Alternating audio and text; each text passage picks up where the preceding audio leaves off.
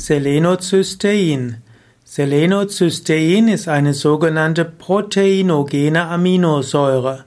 Genauer gesagt, Selenocystein ist die 21. proteinogene Aminosäure. Sie ist ein reaktives Analogen des natürlichen L-Cysteins.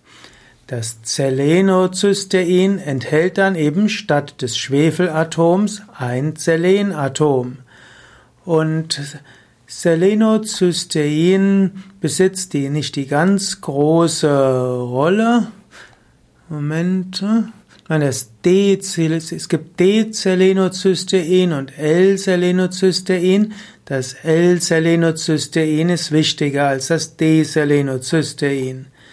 Selenocystein hat kommt letztlich in verschiedenen Lebewesen vor und der Mensch kann Selenocystein selbst herstellen, wenn er genügend Aminosäure hat und wenn er verschiedene ja und ausreichend Selen hat.